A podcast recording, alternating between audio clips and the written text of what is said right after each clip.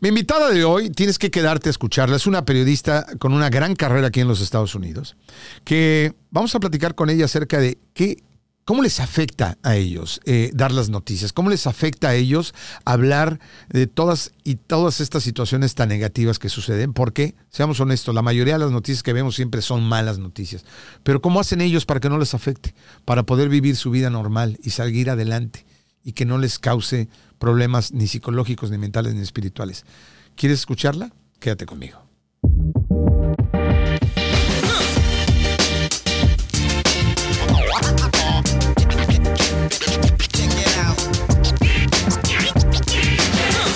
¿Qué? Bienvenido a Pa Variar eh, con servidor Rafa Ziegler. Gracias, gracias una vez más por estar conmigo, gracias por acompañarme, gracias por hacerme, darme el favor de tu atención, ¿verdad? Y, yo siempre muy contento y muy alegre, muy feliz de poder compartir un rato contigo.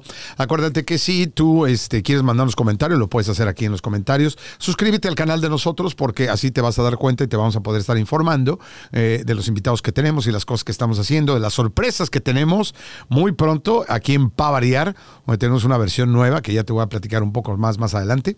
Pero, pero como siempre, gracias por tu atención y, gracias por siempre estar cerca de nosotros y de todos los podcasts que hacemos aquí en Uno Productions. mi invitada de hoy, eh, eh, eh, quiero tener una charla con ella porque ella es una periodista de gran carrera. Ella es una, es una persona que yo estoy seguro que alguna vez la habrás visto, porque ella es una de las periodistas que lleva más tiempo en, cámara. Y no nada más es periodista, eh, hace podcast, es productora, es documentarista. Pero la razón por la que eh, quería invitarla, la invité, y está aquí con nosotros, te la presento en un segundo, este, es porque nosotros siempre vemos a comunicadores, comunicadoras como ella, que nos traen la nota, nos traen la noticia, nos hacen el favor, nos hacen el favor de informarnos a través de su profesión, de las cosas que pasan en el mundo.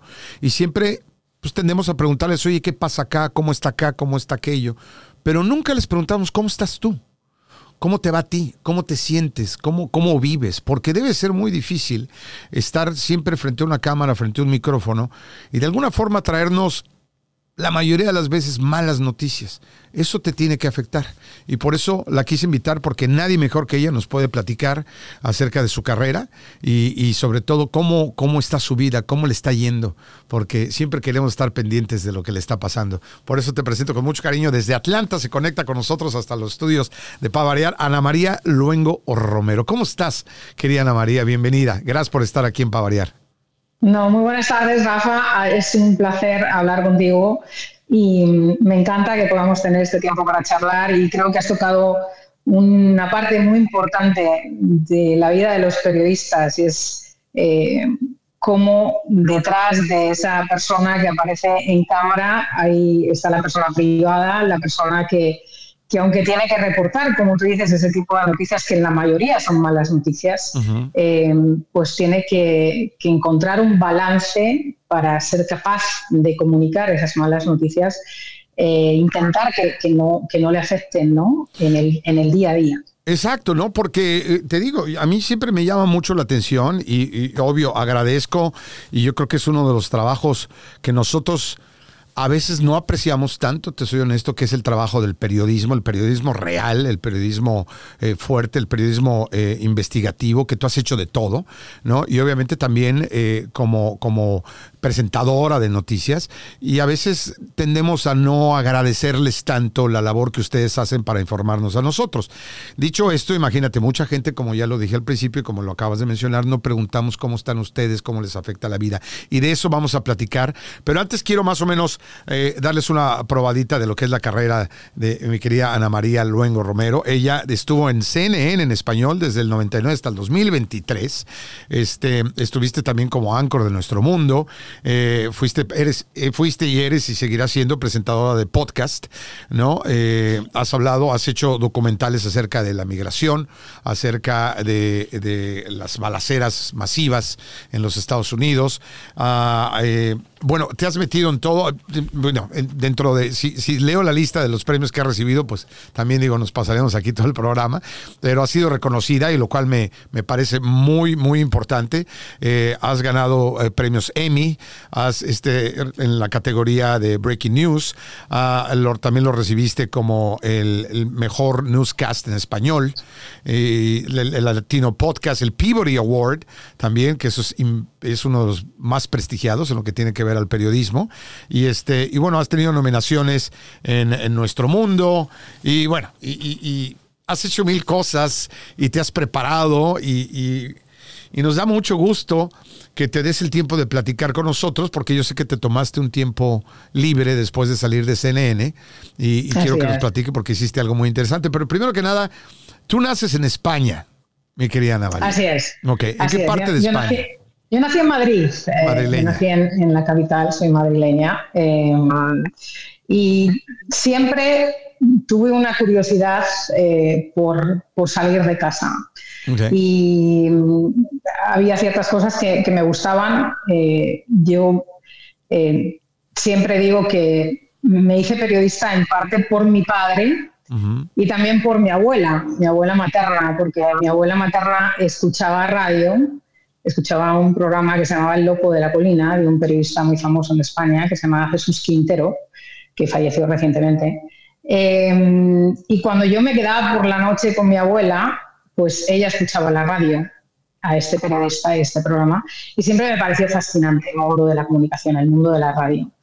Em, y también digo que me hice periodista por mi padre, porque mi padre, yo recuerdo que por lo general todas las mañanas, excepto los fines de semana, nos despertaba también con la radio los programas matinales de noticias y también pues eh, me inculcó esa cultura de leer, ¿no? Esa, esa, costumbre de leer los diarios, los periódicos. Entonces cuando llegaba a casa con, con los diarios, pues yo siempre cogía los diarios y, los leía. Entonces desde muy pequeña yo creo que tuve esa curiosidad ¿no? por, por lo que pasaba más allá de, de mis fronteras, de mi pequeña ciudad eh, me encantaba leer, me encantaba escribir, eh, me encantaban los programas de noticias, seguía la carrera de varios periodistas famosos en ese entonces, eh, de programas durante el fin de semana volcados plenamente en las noticias.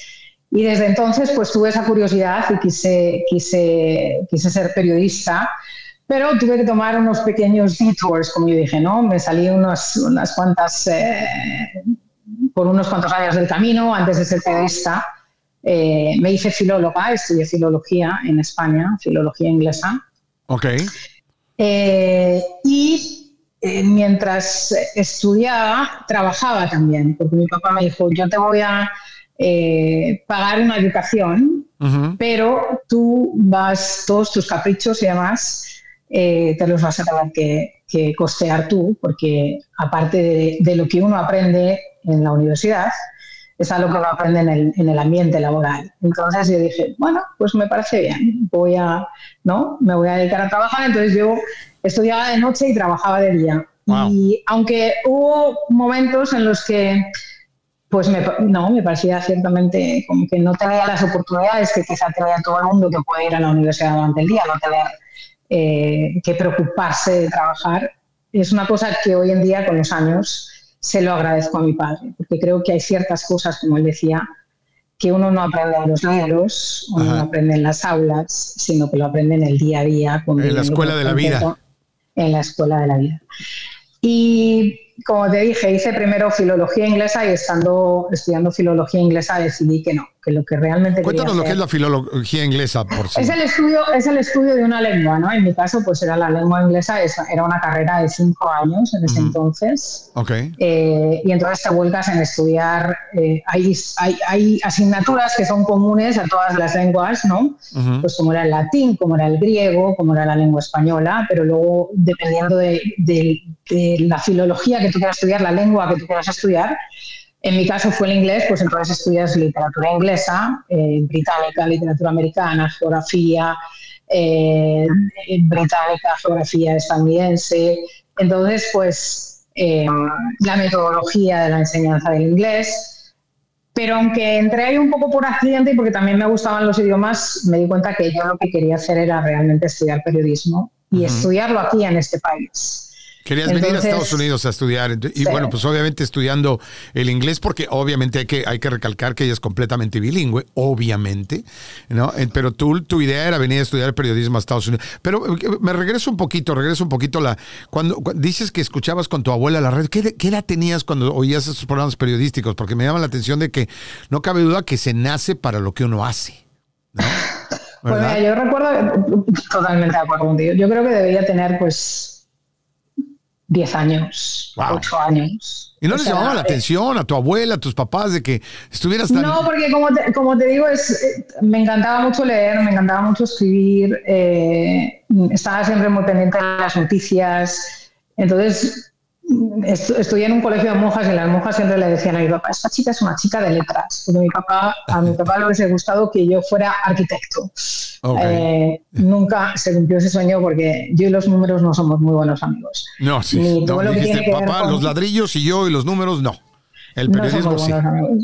sí. Entonces, eh, no sé si les llamó la atención o no, pero, pero es verdad que yo me pegaba a veces a la televisión, ¿no? Había un periodista muy famoso en ese entonces que se llamaba Jesús Hermida, que era el corresponsal de televisión española en, Nueva York, y yo decía, yo algún día quiero hacer eso. Eso es lo que yo realmente quiero hacer.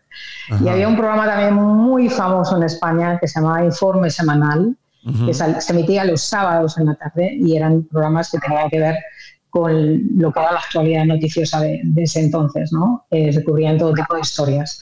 Eh, y pues, desde, no sé, las guerras en El Salvador, todas las guerras en Centroamérica, eh, cualquier conflicto de ese entonces. Y era una de las cosas que a mí también me llamaba mucho la atención, ¿no? Intentaba ver todos los sábados, intentaba ver ese programa porque porque me gustaba mucho, porque me atraía ese mundo de las noticias, de, la, de ser reportero, de contar historias. Pero llama, llama mucho la atención de que en esa época tus papás te permitían ver este tipo de programas. Yo estoy seguro que hoy en día, este, a veces yo digo, no soy padre, pero yo nunca he estado muy en desacuerdo, eh, muy, muy, muy de acuerdo, más bien en desacuerdo, en que a veces los padres quieren tapar el sol con un dedo cuando se trata de lo que ven los hijos en el, en el sentido de lo que está pasando en el mundo. Obviamente hay edades para todo pero, pero a veces los quieren alejar de la realidad que está pasando en el planeta y a veces entonces crecen en una esfera, en una burbuja eh, que no es la realidad y entonces cuando se enfrentan a la realidad se dan unos guamazos en la cara, ¿no? Que, que, a veces no son buenos para el crecimiento y para la madurez de los hijos. Pero me llama la atención que a ti te veían viendo estos noticieros acerca de la guerra en El Salvador y todo. Decían, ¿y la niña qué está viendo? ¿Está viendo las caricaturas? No, la niña está viendo lo que está pasando ahorita en El Salvador, en las guerras en Centroamérica, y te lo permitían. Entonces, bueno, pues obviamente de ahí es donde te viene, te nace y el amor más por el periodismo, ¿no? Entonces, llama la atención, ¿no? No sé, digo, yo creo que los padres tienen la decisión de qué es lo que ven los hijos, pero, pero cómo ellos, sin querer queriendo, como decimos en México, ¿no? Ellos te, te dejaron ser y hacer y ahora eres lo que eres, ¿no? Gracias a eso. Me dejaron, pero te tengo que decir que a veces cuando yo comentaba, no, algún día quiero hacer eso, me quiero ir de reportera, mi papá me miraba como diciendo, mi hija ha perdido el juicio totalmente, está loca. Eh, que vuelva a la cordura pronto porque no la estamos perdiendo. Pero, pero es, es verdad que, que no, cuando ya veía ese tipo de programas era más mayor, era más adolescente y demás, pero, pero te digo que también me inculcaron mucho pues, el estar informado, que creo que a diferencia de hoy, las generaciones de antes estaban mejor informadas de lo que sucede en el mundo. Eh, y ahora están mal informadas, Muy mal informadas. Eso también eso es lo que es peligrosísimo. No la desinformación, sino la mala información, ¿no? Que desafortunadamente sale aquí, ¿no? Y la gente, ¿no? Y eso es, eso eso es terrible, ¿no? Pero entonces tú, tú llegas a Estados Unidos y estudias periodismo aquí en Estados Unidos. Estudio aquí porque una de las cosas también que recuerdo es que eh, en ese entonces CNN empezaba a ser, a ser famoso a nivel mundial, ¿no? y, recuerdo ver en el año 91, durante la Primera Guerra en Irak, eh, como pequeños eh, resúmenes de noticias que transmitía la televisión española de los reporteros que en ese entonces cubrían la guerra en Irak de CNN, reporteros de la talla de Bernard Shaw, Peter Arnett, eh, incluso Cristiana Mampur empezó a hacer sus pinitos ¿no? en esas guerras. Y yo dije, yo algún día me encantaría trabajar para ellos, eh, para ese canal de noticias. Y de nuevo mi padre me miraba como diciendo, definitivamente esta chica está perdiendo juicio por momentos, porque obviamente nunca se imaginó que yo le diría algún día, me quiero ir a Estados Unidos y, me voy a ir. Y terminé de estudiar, hice dos años de carrera, mis dos últimos años de filología los hice en un año. Eh, nunca había estudiado tanto en mi vida. Eh, se, ve que se te da el estudio, primero que nada. Me gusta estudiar, me gusta estudiar. Eh, ¿Te consideras nerd? ¿Te consideras una nerd? No, no, no, no, no, ese punto, no ese punto. Me considero una persona curiosa. Curiosa. Curiosa, pero muy estudiosa. Estudiosa cuando cuando lo tenía que hacer lo, hacía. Había cosas que me venían fácilmente, entonces no me costaba mucho, pero otras, otras, otras cosas sí, pero decidí eso, decidí dejar de trabajar, eh, terminar dos años de carrera en uno. Tuve la mala suerte ese año que mi papá se enfermó, entonces todos mis planes que yo había hecho, pues... Eh, se pusieron en hold no, logré terminar, me logré licenciar de los dos años en uno, pero tuve eh, la enfermedad de mi papá que me cambió parte de esos planes. Sin duda. Eh, lo logré y cuando me gradué les dije, el año que viene me voy a Estados Unidos y, voy a ver, primero a experimentar si me gusta el país, ¿no? porque una cosa creo que es tener cierta, cierta idea de lo que es un país, otra cosa es vivir en ese país. La realidad es muy distinta, claro y, entonces dije, bueno, me voy a ir. Y mi primer año aquí fue como pair. Eh, me vine como una au pair y, y me gustó el país. Eh, y tuve la suerte de conocer una familia que me dijo, bueno, ¿tú qué quieres hacer con tu vida? Y yo les dije, yo quiero ser periodista y quiero estudiar periodismo aquí. Entonces, eh, gracias a esta familia, que hoy en día es lo que yo digo, son mis padres americanos, no mis padres adoptivos acá en este país, pues mi papá americano me dijo, bueno, pues mira, que hay una universidad muy buena de periodismo, una universidad privada en St. Louis, Missouri, porque yo me fui a St. Louis, Missouri. Y dije, bueno, pues, pues no, vamos a ver. Y me entrevisté con el decano de la Facultad de Periodismo y, y me dijo, bueno, enséñame qué es lo que has hecho antes eh, y vamos a ver si puedes empezar el año que viene. Así que inmediatamente empecé en el año 93 a estudiar periodismo y, también lo terminé muy rápido, lo terminé como que en dos años y medio, tres. Claro. Y, te uniste y, empezaste, obviamente empezaste a trabajar casi luego, luego después de que saliste. Mira, vamos a ir a un pequeño corte, si me, si me permite. Estoy platicando con Ana María Luengo Romero, periodista, este, eh, productora, documentarista de, de, toda su carrera y del tiempo que estuvo en CNN. Pero al regresar vamos a platicar también un poco de lo que hablamos al principio, es cómo, cuáles son las, las, noticias que más te han afectado, cuáles han sido los momentos más difíciles como persona, como ser humano, dejando de un lado el periodismo, dejando de lado a la anchor, a la presentadora de noticias. ¿Cuáles han sido los momentos que has flaqueado y has dicho, esto no es para mí? Porque como te digo, nosotros siempre preguntamos, ¿cómo están las noticias? ¿Cómo está el mundo? Dime tú, Ana María Luengo Romero. Pero nunca preguntamos, ¿cómo estás tú? Cómo te va la vida, cómo te sientes, cómo te ha afectado. Y eso es lo que nos, queremos, queremos que nos platiques y qué mejor que tú con tantos años de carrera. Regresamos un momento, no te vayas, aquí en Pavariar, y vamos a ver qué es lo que, lo que le afecta a estas personas que vemos día a día trayéndonos las noticias, que la vez, que como ya lo dije, la mayoría de las veces son malas. ¿Cómo les afecta? Ahorita nos lo va a contestar Ana María Luengo Romero. Regresamos, no te vayas.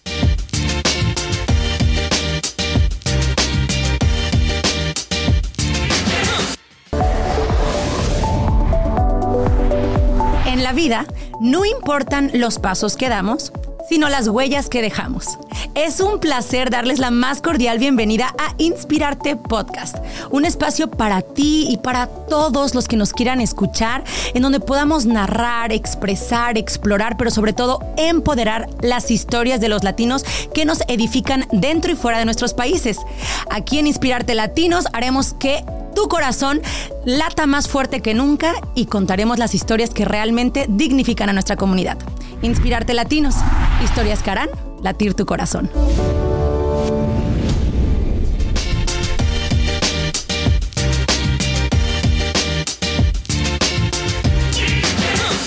Ya estamos de vuelta aquí en Pavariar con el servidor Rafa Ziegler y estamos con Ana María Luengo Romero, periodista eh, durante, con muchísimos años de carrera y, nos, está platicando cómo es que llegó, cómo llegó a los Estados Unidos, este, todo lo que ha estudiado, porque no ha parado de estudiar y yo creo que en esta carrera, bueno, que en la mayoría de las carreras nunca dejas de estudiar, pero lo que, lo que hablamos hace un momento, Ana María, eh, tú llegas, estudias, haces tu carrera muy rápido, muy pronto.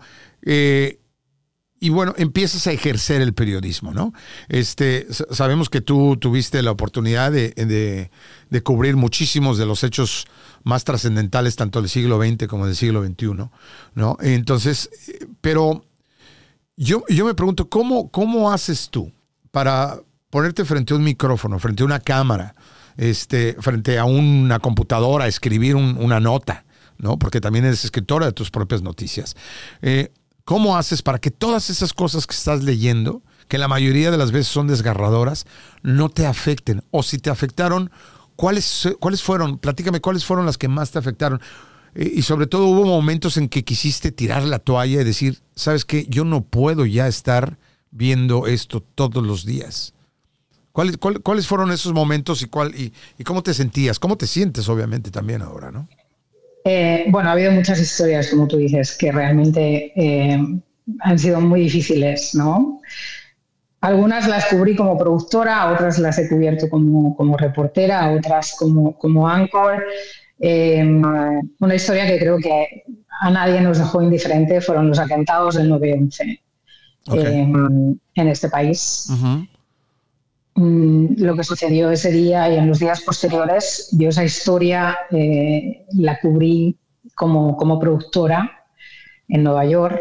Mm, me mandaron de Atlanta a Nueva York. Estuve trabajando con varios talentos de la cadena en ese entonces. Eh, con Patricia Yaniot, Harris Whitbeck, Carlos Montero. Eh, y la verdad es que siempre comento esta historia con Patricia eh, ¿no? Yo en ese entonces, el día que sucedió la noticia, yo era parte de la mesa de asignaciones de CNN. Y Patricia llegó a Nueva York antes que yo y recuerdo que esa noche me llamó y me dijo, solo necesito que me escuches. Okay. Porque estáis, acabo de llegar a Nueva York y todo lo que acabo de ver es tan difícil, eh, porque en ese entonces, el primer día ya por la noche, la gente empezaba a poner las fotos de las personas que estaban trabajando en las Torres Gemelas por toda la ciudad, eh, buscando a sus seres queridos. Y recuerdo que esa noche pues Patricia me llamó y estuvimos llorando porque me dijo, es muy difícil ver todo esto. Y cuando yo llegué después a Nueva York, creo que dos días después, lloré, lloré viendo esas imágenes a las que, esas fotos a las que Patricia se refería, porque era inconcebible pensar que, que habían perdido la vida tantas personas en esas torres. Claro. Eh, muchos de ellos inmigrantes. Nosotros nos enfocamos también en toda esa gente que trabajaba en, las torres y algunos de ellos ilegales. De acuerdo. Y, recuerdo que hablar con las familias era muy difícil porque muchas familias tenían miedo de reportar a las autoridades que sus seres queridos estaban desaparecidos. Increíble, eso, eso es una de las cosas que me parece más increíble, ¿no? Que la gente, obviamente, pues es que como estatus migratorio afecta y no querían. ¿no? Y ustedes hicieron la labor de, en CNN en español lo recuerdo, de enfocarse, como ya lo dijiste, en ellos. Pero me acuerdo, y tú me comentaste también fuera de las cámaras, que hay un, hay un par de, documentales que tú hiciste que, te han llegado mucho, que, te afectaron, noticias que te afectaron mucho y que todavía hasta el momento las sigues recordando. Eh, ¿Cuáles son estas? Bueno, pues como te comentaba, eh, tuve la oportunidad de hacer eh, dos documentales para televisión, para el programa de CNN que se llama DocuFilms. El primero lo hicimos en Melilla, en una ciudad española eh, conocida porque hay una valla altísima, que de vez en cuando es noticia porque hay estos saltos, se producen estos saltos masivos de inmigrantes, la mayoría de ellos de África, que intentan cruzar a España primero y luego de España eh, llegar a suelo europeo. Y en ese entonces, ese año, en el 2016, cuando nosotros grabamos este documental, había también mucho refugiado sirio de la guerra de Siria, eh, de Afganistán, de Irak, eh, aparte de, los africanos que, intentaron, ¿no? Pues intentaban en ese entonces llegar, llegar a España. Y la verdad es que fue una de esas experiencias eh, que te abren la perspectiva de la vida y de lo afortunados que somos. Porque la mayoría de esta gente, pues algunos sufrían, huían de una guerra, otros huían de grupos como ISIS, eh, de una mala situación económica, querían darle a sus hijos una vida mejor. Y, esta gente lo deja todo, absolutamente todo. Eh, claro. Para, para, empezar una nueva vida. Y la mayoría, en la mayoría de los casos es muy difícil hacer ese salto y llegar, ¿no? Eh, llegar a a, cambiar tu estatus legal para que puedas ¿no? empezar una nueva vida en un país lejos del tuyo, cuando a veces no hablas el mismo idioma. No, no, es, es, eh, otro mundo. No, no, digamos, es a veces, aún estando tan cerca, ¿no? Es, como literalmente para ellos es otro mundo. ¿No? El llegar a España, el tratar de llegar a España, pero como es la desesperación, ¿no? Y sobre todo cuando tienes que proteger a tu familia y alimentar a tu familia, no hay barrera, no hay valla que sea tan alta, que sea demasiado alta. Entonces yo me imagino que esas, esas notas en lo que tienen que ver a, migración, y obviamente tú siendo migrante, pues tienes todavía más, ¿no? Tú tenías más, más, más apego a la nota y a esta gente, ¿no? Te sentía, ¿no? Entonces, pero tú cuando estás haciendo una nota de esas, eh, porque por ahí se dice que el periodismo tiene que ser, tienes que despegarte, no tienes que, eh, eh, vaya, tomarlo tan personal, pero ¿cómo haces para que algo así no, es, creo que es imposible que no te afecte. Mira, cuando grabé ese documental junto con un colega de CNN, una de las historias que hicimos fue sobre un guardia civil que, eh, forma parte de, las fuerzas del, Estado español y que en, su caso pues, tenía que custodiar eh, la frontera y la frontera marítima también. ¿no? Entonces él rescató a una familia, a una madre embarazada, ah. era, era submarinista, y la sacó del agua. Y esa mujer estaba embarazada. Eh, gracias a él, no solo ella salvó su vida, sino también el esposo y otro niño, ¿no? Esa noche rescataron. Y él terminó siendo el padrino y casi que adoptando a, esa niña de la que esta mujer estaba embarazada. No, ok. Eh, hace poco me mandó unas fotos de ella ya como adolescente. Yo conocí a esa niña siendo eh, una, niña de apenas cuatro años o así, o cinco años.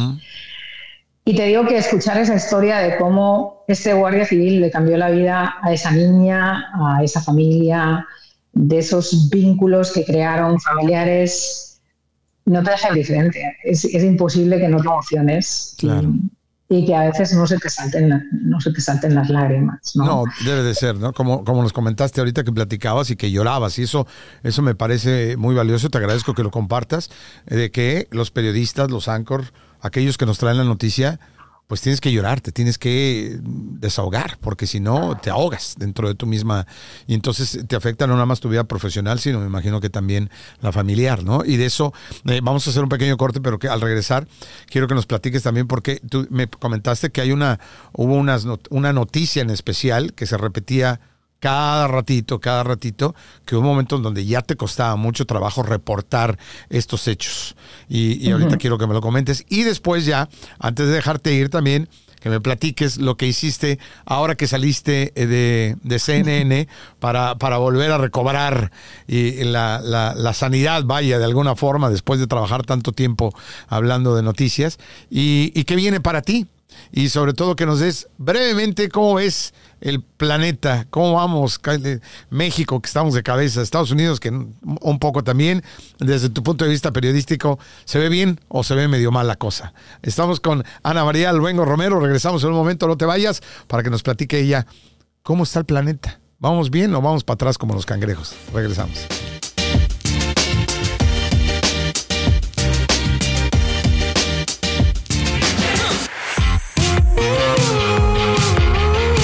Ana Cristina Olvera Y aquí en Uno Productions estamos creando contenidos para la comunidad latina. Yo te invito al podcast Habitantes del Futuro, en donde analizamos temas de ciencia, tecnología e innovación para demostrar que los hispanos y los latinos estamos participando como generación en la tecnología y la ciencia que cambiará la era de los habitantes del futuro.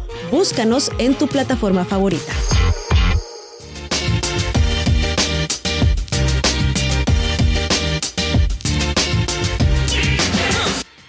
Y seguimos con Ana María Luengo Romero, gran periodista, eh, gran persona, gran ser humano, este que durante muchos años nos ha traído la noticia, nos ha hecho el favor de informarnos qué pasa en el mundo y en nuestro idioma, sobre todo a los que vivimos acá en Estados Unidos, que siempre eh, necesitamos saber qué es lo que pasa en nuestro idioma, obviamente, pero también qué pasa con nuestra gente, qué pasa con las comunidades y, qué mejor que, que alguien como ella, ¿no? que ha sido vocera de nosotros aquí en Estados Unidos, lo cual te agradecemos de antemano, mi querida Ana María.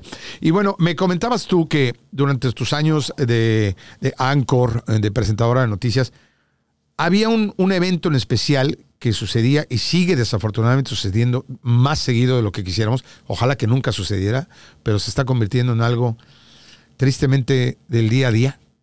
Eh, y, pero a ti te costaba ya mucho trabajo reportarlo, mm. hablar de ello. ¿Cuál era este? ¿Cuál es este evento? ¿Cuál es esta noticia?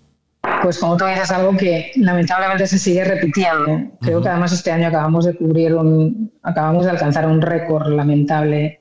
Son los tiroteos en este país. Wow, ok. Y sobre todo los tiroteos cuando las víctimas eran niños. en las escuelas. Yo, en las escuelas.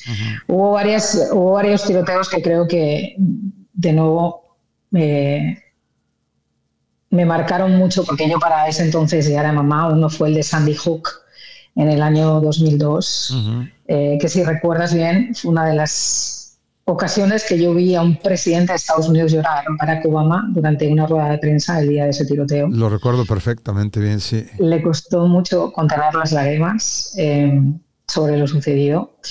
Otro tiroteo también eh, que fue terrible porque después tuve la ocasión, lamentablemente, durante varios años, de hablar con los padres de una víctima, de una de las víctimas fue el de Parkland, en Florida.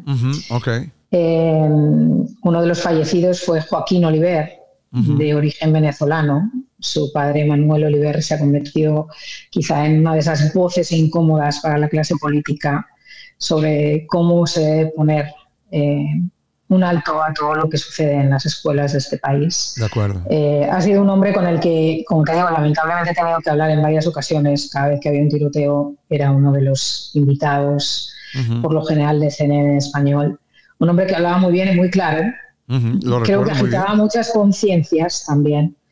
Em, y que en más de una ocasión pues, pues decía eso, ¿no? Eh, que él ya no podía hacer nada porque a él ya le habían matado a su hijo, pero que lo que estaba haciendo lo estaba haciendo por los hijos de todos nosotros, por los hijos de todos aquellos que todavía van a la escuela, ¿no? Como es mi caso, yo tengo un hijo adolescente y cada día que, va al colegio, eh, pues uno no sabe si se despide por la mañana y, lo va a volver a ver.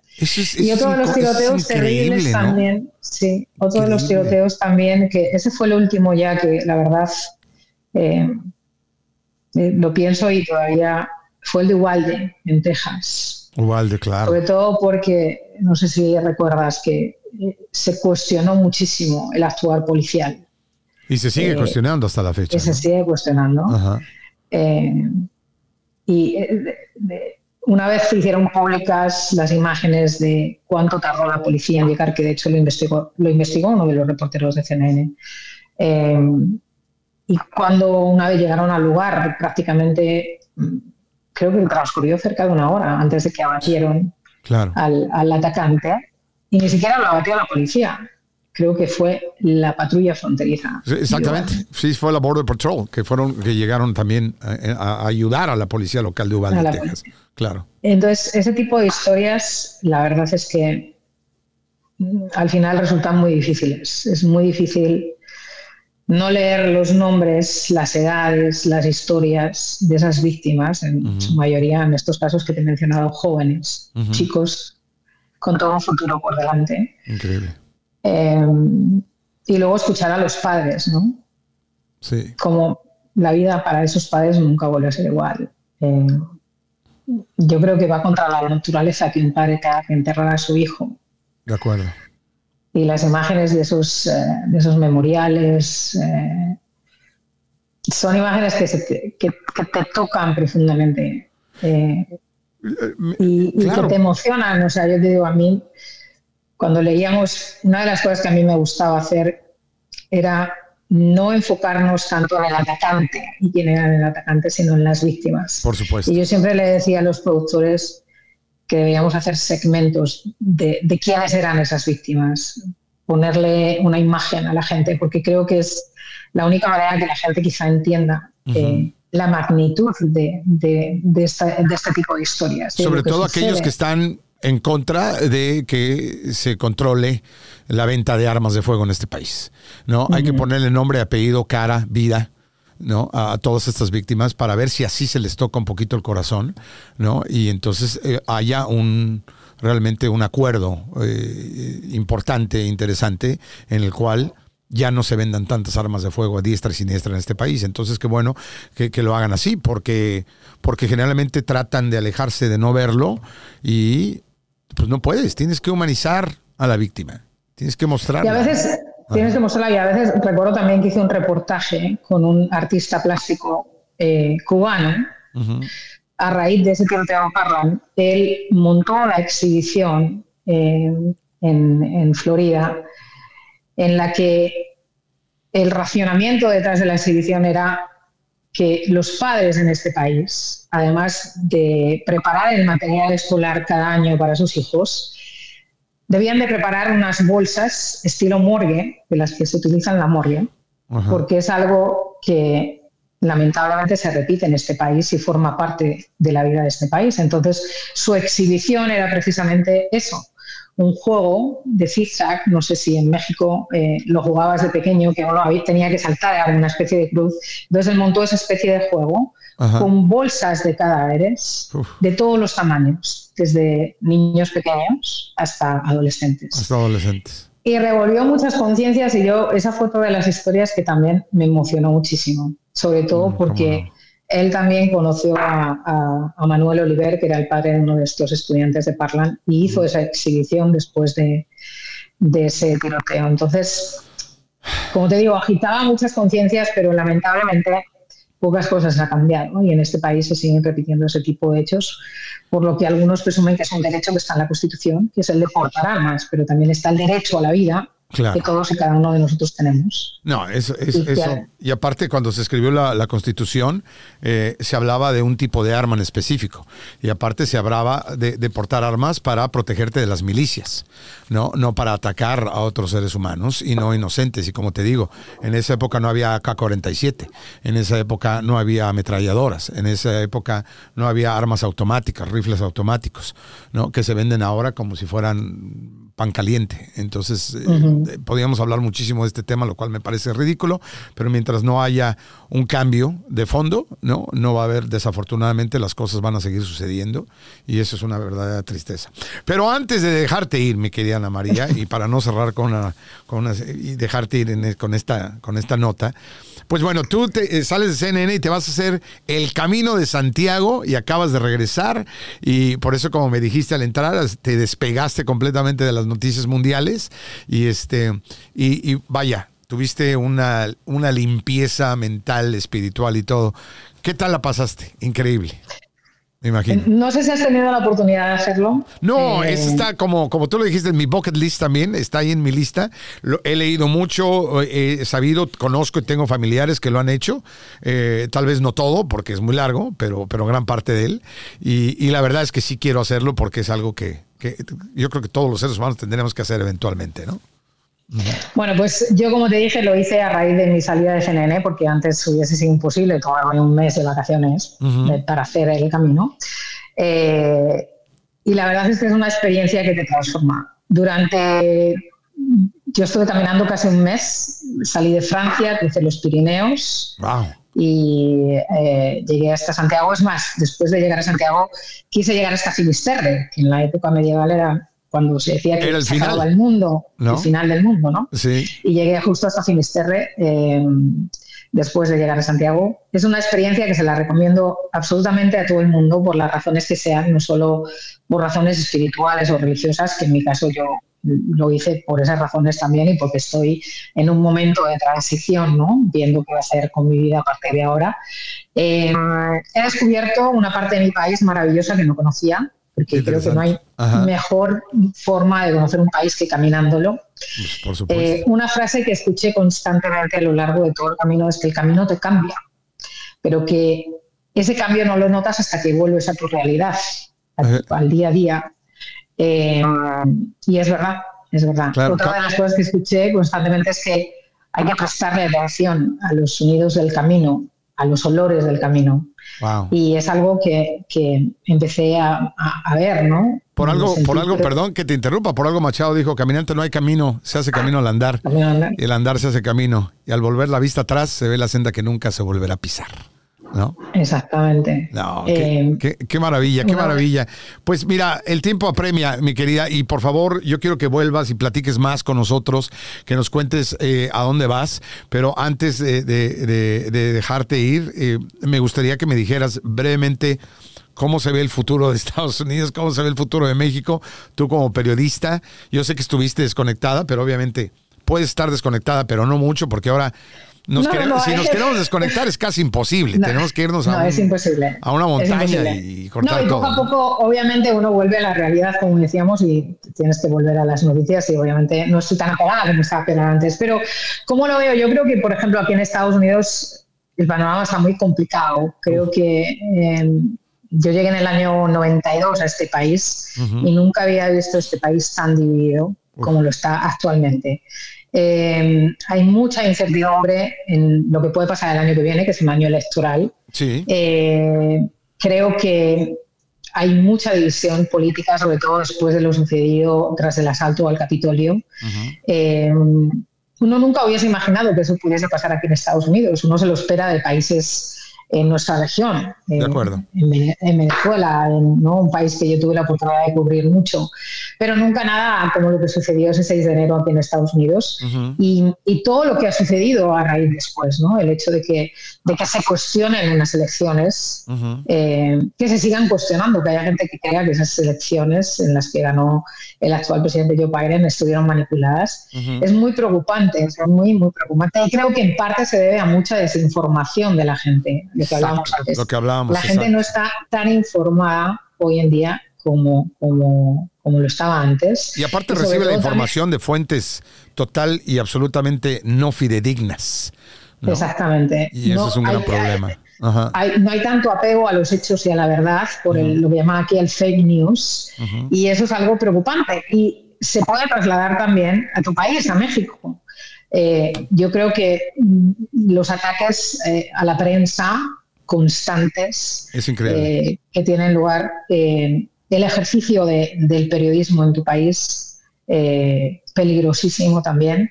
Y yo creo que en una democracia se necesita un periodismo apegado a los hechos y a la verdad. De acuerdo. Y hoy en día es algo muy difícil de hacer, sobre todo porque hay políticos que convierten a los periodistas en objetivo. Claro, em, y, yo creo que es una, desafortunadamente a veces digo yo, en México aprendemos lo malo de los vecinos, no lo bueno. Y una de las cosas que se aprendió durante el sexenio anterior, sexenio no, perdón, durante el mandato anterior aquí en Estados Unidos de Donald Trump, fue atacar ¿no? al cuarto poder, ¿no? Este, eh, eh, atacar y hacerlo y vilificarlo. Y yo creo que en México se ha hecho exactamente lo mismo, pero se ha llevado al siguiente nivel desafortunadamente porque ya es el ataque directo a los seres humanos que dan la noticia, a los seres humanos que ejercen el periodismo con los asesinatos. Si no me equivoco, es el primero o segundo lugar más peligroso para ejercer el periodismo es México. Y eso es una gran, gran tristeza. Y por eso nosotros tenemos que darnos cuenta de que detrás de aquella persona que da la noticia, que nos trae la noticia, que nos hace el favor, de informarnos y de, de, arriesgar, porque yo te he visto tú a ti detrás de un escritorio, pero te he visto también eh, en el field, te he visto ahí reportando en el medio de todo, de toda la situación. Entonces nosotros tendríamos que apreciar y proteger ese, ese derecho a expresión, primero que nada, y a información, pero proteger a aquellos que nos hacen el favor, como tú, Ana María, de, darnos la nota, porque, porque a veces creo que nos pasa desapercibido que ustedes son seres humanos, que ustedes tienen familias y que ustedes lo que hacen es una profesión que lo único que quiere es darnos a nosotros algo que nosotros no podemos obtener, que es información real y fidedigna, y lo cual yo te agradezco enormemente que lo hagas, mi querida Ana María. ¿Eh? No, te digo, yo soy, como decía Márquez, quizá el ejercicio del periodismo, este oficio es uno de los oficios más bellos del mundo. Y para mí lo es, poder contar noticias, poder conocer a gente maravillosa, eh, gente anónima en muchos casos. Yo Hay muchos compañeros míos que siempre prefieren la entrevista con el presidente o con la persona de alto perfil. A mí me gusta más hablar con la gente anónima, con la gente de la calle, porque creo que esos personajes invisibles eh, tienen más enseñanzas que eh, la clase política o no, los grandes nombres. Uno aprende mucho más, yo creo. Hay, más sabiduría en el ciudadano eh, común, ¿no? En el ciudadano del día a día. ¿no? A veces que en la mayoría de los políticos, ¿no? Que hay muy pocos políticos sabios, seamos honestos, ¿no? Y, están lejos de, ser sabios, ¿no? Pero bueno, eso ya, eso ya es para otra conversación. Ana María, te agradezco muchísimo el que te hayas tomado este tiempo, este rato. Yo sé que no das tú mucha entrevista porque tú generalmente las haces, ¿no? Pero el que, el que nos hayas permitido eh, llegar hasta allá, hasta, hasta donde estás, hasta Atlanta, pues créeme que lo agradezco, lo agradecemos todos, todos los que hacemos eh, para variar. Eh, pero yo personalmente te digo gracias y, ojalá que tomemos conciencia, tú que nos estás viendo, eh, de que no simplemente hay que darle gracias a nuestro periodista, aquel que nos da las noticias día a día en nuestra colonia, en, nuestro, en nuestra ciudad, en todo esto, sino no nada más agradecérselo, sino protegerlos y volvernos nosotros parte de ellos y darnos cuenta de que son gente que lo único que quieren, como ya lo dije, es que nosotros sepamos lo que pasa en el mundo, así que hay que agradecérselos mucho. Ana María Luengo Romero, gracias, gracias, que Dios te bendiga, muchas gracias. Y, estamos a la orden y, espero tenerte muy pronto por acá y, que nos platiques qué sigue para ti, ¿ok?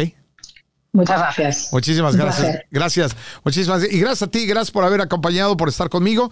Y recuerda que este, todo lo que hacemos, y yo en lo personal te lo digo, lo hago con mucho cariño, sobre todo para que tú te pases un buen rato y, podamos estar juntos. Gracias. Yo soy Rafa Ziegler. Ahí la vemos.